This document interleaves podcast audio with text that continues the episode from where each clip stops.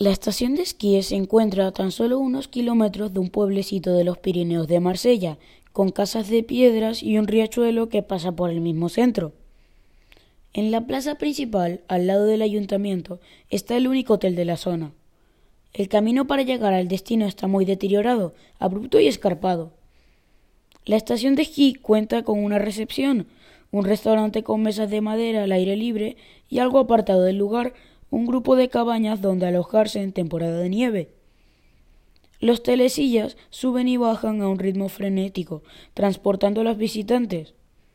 Es una zona con muchos árboles. A su lado se encuentra un bosque con vegetación verde.